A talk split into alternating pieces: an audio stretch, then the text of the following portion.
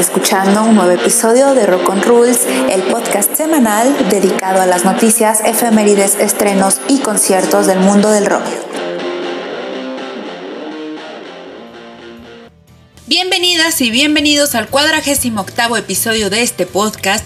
Nos acercamos más al primer aniversario. Yo soy Cereza Radioactiva y los saludo desde la Ciudad de México, donde al parecer volvemos a semáforo rojo, semirrojo, naranja. La verdad es que ya no sabemos. Por favor, vacúnense. La verdad es que la vacuna les ayuda a que al menos los síntomas sean más leves Protéjanse, no bajen la guardia, usen cubrebocas, eh, salgan solo para lo necesario. Queremos que los conciertos vuelvan, que la vida normal vuelva o al menos que haya algo parecido. Bueno, pues esta semana conoceremos la historia del fundador de una empresa fabricante de guitarras que nunca aprendió a tocar una. Recordaremos la vida de un grande en el rock latinoamericano Hablaremos de la nueva colaboración con Trent Reznor, conoceremos a los nominados en los MTV Video Music Awards, ya tenemos fecha para lo último de Iron Maiden, sabremos qué es lo que más escuchan los millennials y los centennials. En el Girls to the Front tenemos dos recomendaciones y varias novedades, así que acompáñenme a este nuevo episodio. Back to the past.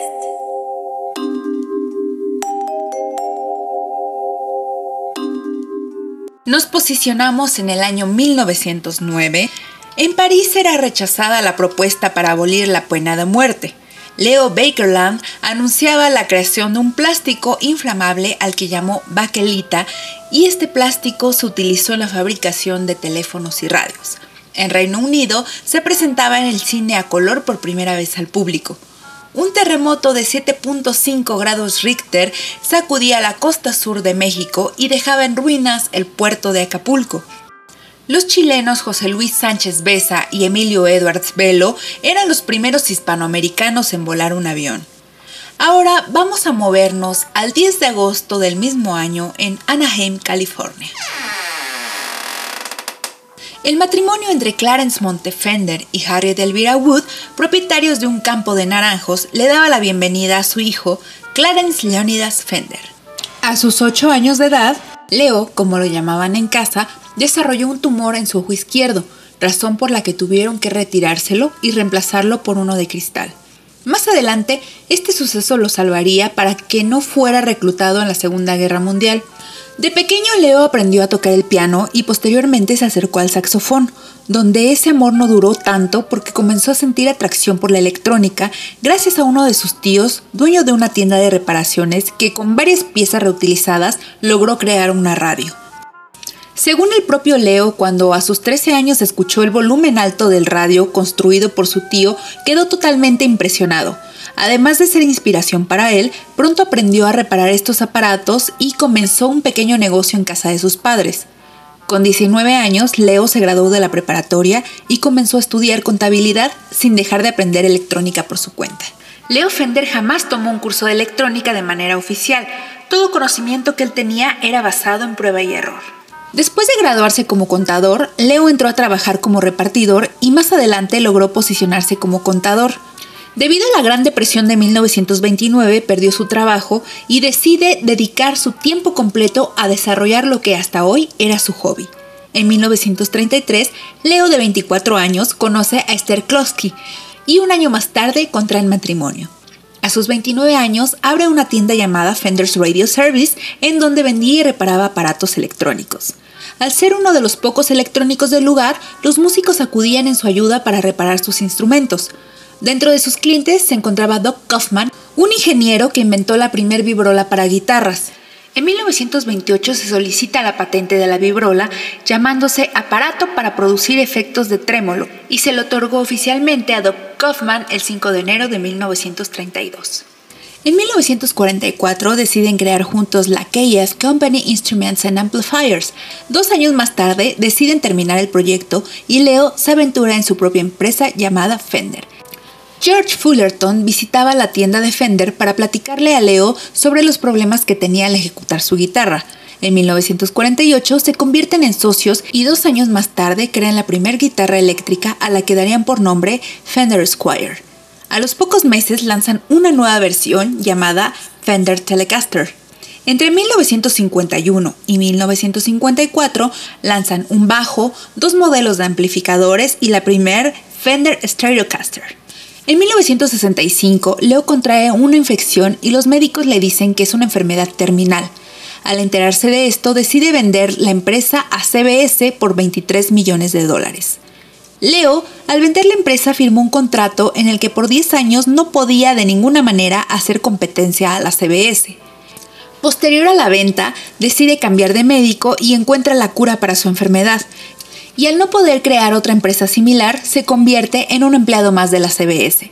En 1974 renuncia y crea una empresa llamada Music Man, aunque oficialmente no aparece su nombre en los papeles para no crear problemas con la CBS. La CBS se entera y Leo tiene que renunciar a la empresa.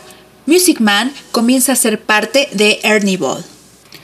Posteriormente creó un proyecto llamado JNL con su amigo George Fullerton, con el que continuó creando guitarras, bajos más específicos para jazz, guitarras con diseños diferentes, sacó nuevas versiones de sus instrumentos que había promocionado con Fender, también innovó en pastillas magnéticas, sistemas de vibrato, construcción de mástiles, todo estaba perfecto hasta que en 1991 falleció por complicaciones con su enfermedad de Parkinson. Así fue como termina la leyenda de Leo Fender, el gran creador de instrumentos musicales, que hasta la fecha esta empresa sigue de pie promocionando a grandes músicos alrededor de todo el mundo.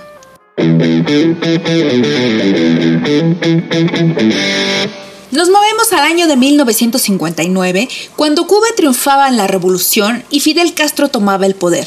La Unión Soviética lanzaba la sonda Luna 1, siendo este el primer artefacto enviado a la Luna. En Buenos Aires, Argentina, el presidente Arturo Frondizi privatizaba el frigorífico municipal Lisandro de la Torre, hecho que ocasionó una huelga por parte de 9.000 obreros y él respondió con el ejército y cuatro tanques de guerra.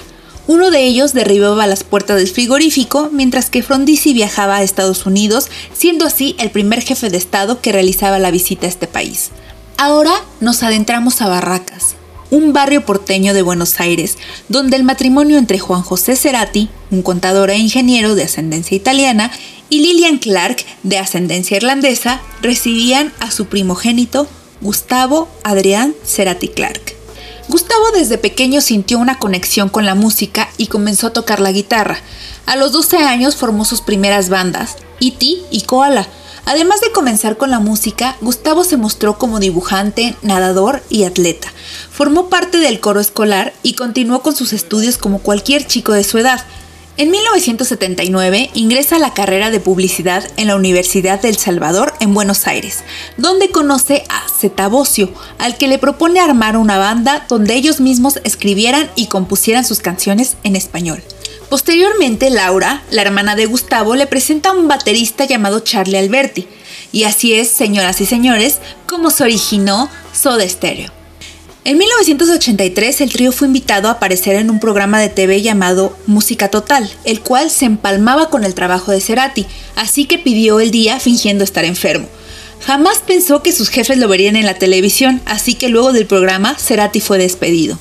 Para 1984, la banda tiene su primer álbum llamado Soda Stereo con la producción del gran Federico Moura, vocalista de la gran banda Virus. Un año más tarde, Gustavo crea un supergroup llamado Fricción que estaba conformado por varios músicos famosos de rock argentino. Ese mismo año lanza Soda Stereo su segundo disco llamado Nada Personal, donde Cerati se mostraba más como compositor. El disco que tiene un enorme éxito causó furor en Latinoamérica. Cuando pasa el temblor, canción de este disco, aparece dentro del ranking de las 500 mejores canciones del rock en español. En 1986, Cerati compone en su departamento en una sola noche el disco Signos, tercer trabajo de la banda. Este sería promocionado en Argentina, Chile, Paraguay, Perú, Bolivia, Ecuador, Colombia, Costa Rica, México y Venezuela. De este disco se desprende la canción Persiana Americana, que según la Rolling Stone es de las 100 mejores canciones del rock argentino. En 1987, Soda Stereo se presenta en el Festival Internacional de la Canción de Viña del Mar, donde se consolida como una gran banda internacional. Por otro lado, Cerati contrae matrimonio con la diseñadora de modas Belén Edward y le incluye como vestuarista de la banda. En 1992, la banda decide despedirse de los escenarios y Cerati comienza a experimentar, colaborar con otros músicos como Daniel Melero, con quien lanzó un disco llamado Colores Santos. Soda Stereo volvió a irse de gira por España y comenzaron a trabajar en su sexto álbum llamado Dynamo, con el que exploraron sonidos como el Manchester, el shoegaze y el dream pop.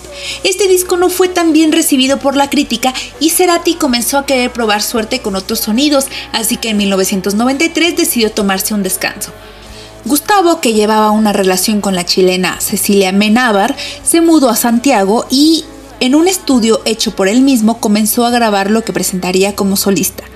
Poco tiempo después se enteró de que sería padre por primera vez y contrajo matrimonio con Cecilia, lo que prolongó su estadía en Chile. Lanzó su primer disco como solista, llamado Amor Amarillo, y lo promocionó diciendo que es un proyecto en paralelo a Soda Stereo. En 1994, Zeta Bosio pierde a su hijo Tobías en un accidente de tránsito, lo que afecta tanto al bajista como a la banda y comienzan a poner sobre la mesa la separación de ellos. En 1995 lanzan Sueño Estéreo, el último disco de la banda, y Cerati se convierte en padre por segunda ocasión, lo que hace que regrese a Santiago de Chile. En 1996 graban el especial para MTV Unplugged llamado Confort y Música para Volar. Un año después, Cerati decide terminar con la banda para dedicarse de lleno a su carrera como solista, en la que produciría cinco discos: Amor Amarillo, Bocanada, Siempre es Hoy, Ahí Vamos, Fuerza Natural. En 2007 anuncian el regreso de Soda Stereo con la gira Me Verás Volver y agendan concierto en nueve países. Uno de esos países es Venezuela, donde al finalizar una de las presentaciones, Gustavo tuvo un desvanecimiento y fue hospitalizado. Los médicos hablaron de una descompensación hasta que un neurólogo informó que Gustavo había sufrido un accidente cerebrovascular. Lo intervinieron quirúrgicamente y el 7 de junio fue trasladado a Argentina. El 14 de ese mismo mes anunciaron que Gustavo comenzaba a tener movimientos físicos en respuesta al escuchar sus canciones. El 4 de septiembre de 2014, mediante su cuenta de Twitter, informaban el fallecimiento del cantante.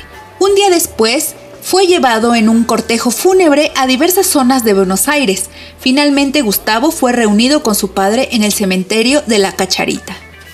Bueno, pues así es como cumplimos siete años con su ausencia pero con muchos recuerdos musicales, visuales y con demasiada influencia en muchas bandas nacionales e internacionales que nos ha dejado Gustavo Adrián Cerati. Noticias.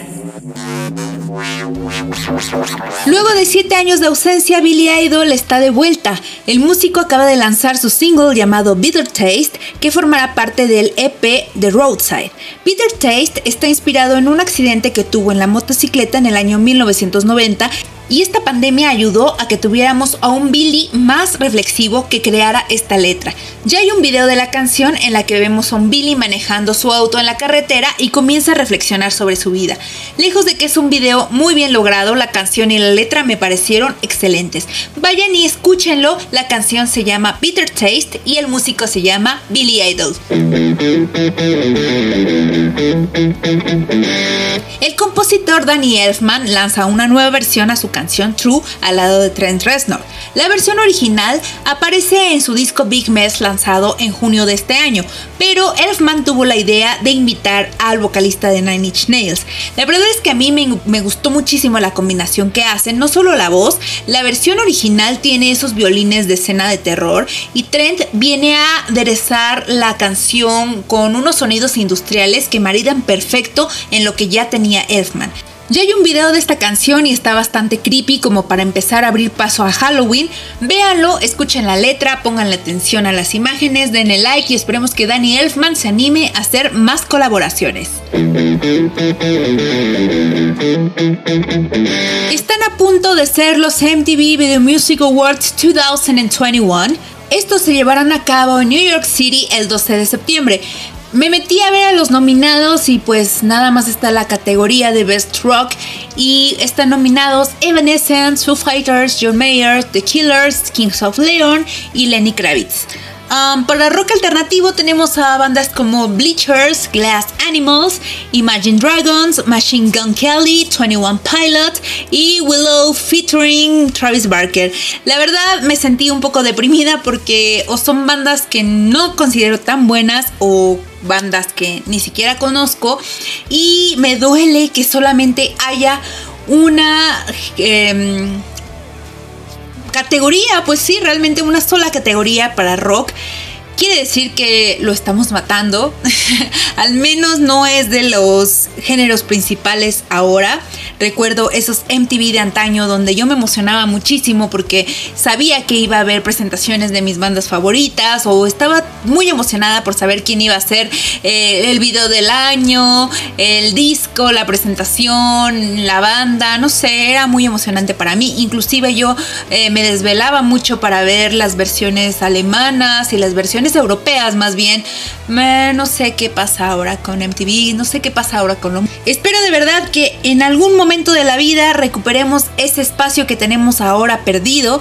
Y si ustedes quieren seguir los MTV Video Music Awards, pues ya saben, van a ser el 12 de septiembre, van a poderlos ver en vivo desde la plataforma de MTV. Y pues si quieren, voten por Foo Fighters, por The Killers, por Lenny Kravitz, que sigue dando batalla.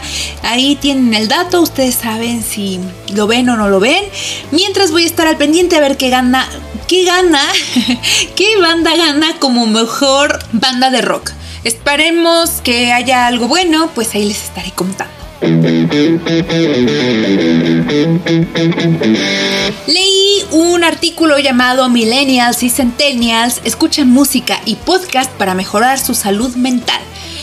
Eso es el encabezado de un artículo que leí en la Forbes México lo cual se deriva de un análisis hecho en Spotify llamado eh, Cultural X 2021 eh, como resultado de vivir en la pandemia y las restricciones que esto provoca, los usuarios entre 15 a 40 años utilizan los podcasts y la música como un escape para la realidad y eso es lo que sucede al menos en México. Los millennials que van de los 26 a los 40 años escuchan Spotify para escuchar sonidos de la nostalgia, es decir, playlist con canciones de los 80, de los 90, de los 2000, o sea, hace música de mi época Mientras que los chicos de 15 a 25 años intentan equilibrar su vida saturada por una gran era digital. Dicen que al introducir su cuerpo eh, en podcast y en géneros musicales diferentes a los que están en redes sociales, ellos se sienten reseteados, al menos eso les sirve para toda esta lluvia de imágenes y de videos que están latentes por todos lados. Esto que les comento ya es el análisis de Spotify del artículo de Forbes que ya les mencionaba. Fue escrito por Mónica Garduño y los invito a que vayan a leerlo. Tiene datos muy interesantes. Hay algunas cosas que la verdad yo no creo, pero pues se las dejo ahí para que ustedes la juzguen. Vayan y busquen este artículo en la Forbes México. Iron Maiden ya puso fecha para el estreno de su décimo séptimo álbum titulado Senjutsu. El 17 de septiembre podremos disfrutar en plataformas musicales este disco que fue grabado en París. Por lo pronto ya fue publicado el primer single de Writing on the Wall del que les platicamos en episodios anteriores. Senjutsu está en japonés y significa algo así como táctica y estrategia. Yo me puse a investigar y es una técnica muy mencionada en anime, en específico en Naruto. Yo no he visto Naruto, así es de que no les puedo asegurar si es real o no. Ustedes que saben de anime y de esas cosas, díganme si es verdad que hay una técnica que se llama Senjutsu y que tiene que ver con energías y esas cosas extrañas. Se supone que el personaje toma energía que viene de la naturaleza y así pues utiliza menos recursos de él. Este disco está disponible en formato vinilo también y cuesta unos 1100 pesos mexicanos. Vayan a la página 666 ironmaiden.com slash music para que vean todos los paquetes disponibles. Hay playeras, discos en, en vinilo, CDs, eh, gorras, mucha mercancía de Iron Maiden. Em, compren cosas de sus bandas favoritas, la verdad es que está muy bien, es recomendable, los apoyan. Yo siempre ya les había dicho que tenía esa disyuntiva en sí usar o no usar una playera de una banda porque me sentía medio poser, pero ya lo decidí, al menos lo que me quede de vida voy a tratar de utilizar playeras de bandas que a mí sí me gustan, que sí puedo decir sé al menos el nombre del vocalista, la mejor rola o el mejor disco, así que ya veremos cómo me va, si me toman de poser o como que creen que sí me gusta muchísimo ese género musical. Estas son las novedades que Rock on te tiene preparadas para esta semana. Este viernes la banda The Killers estrenó su disco llamado Pressure Machine. Son 11 canciones y el disco dura 51 minutos y 22 segundos. El disco abre con West Hills, una canción que tiene unas grabaciones como de llamadas telefónicas al inicio de la canción. No hay video como tal, pero han estado sacando algunos cortos o trailers en YouTube, así que vayan a verlos y espero que les gusten. Quizá la próxima semana hablemos de este disco y alguna crítica.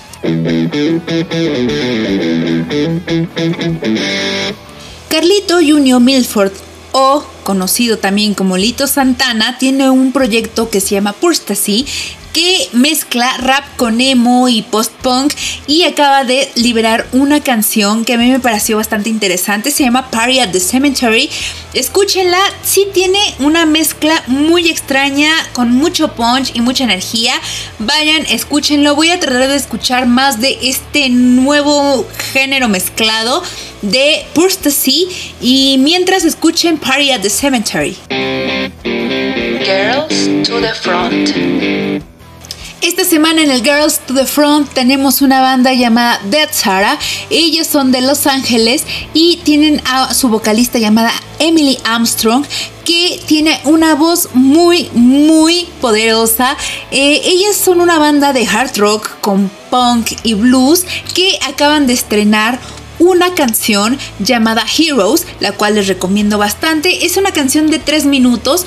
Ya hay un video, vayan a verlo. Salen sus tres integrantes eh, con un efecto de fisheye, eh, cambiando bastante de vestuario y de escenario. Me gustó cómo es que suenan a una cosa, pero se ven muy diferentes a lo que suenan. Espero que puedan ver el video. Si les gusta, pues denle like y me dicen si les gusta esta banda. Si no les gusta, la verdad a mí se me hace una muy buena propuesta. Y pues recuerden que la banda se llama Dead Sarah y la canción se llama Heroes.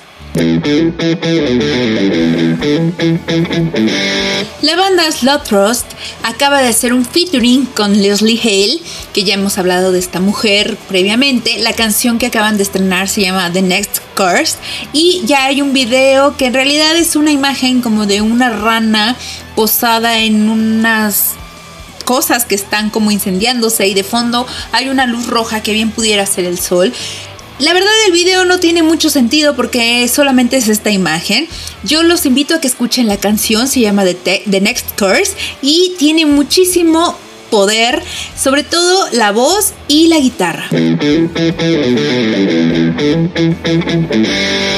Queridos roconruleros, llegamos al final de este episodio. Muchas gracias por escucharme, gracias por compartir el episodio con otras personas, por comentar en redes sociales, por hacerme llegar mensajitos de buena vibra.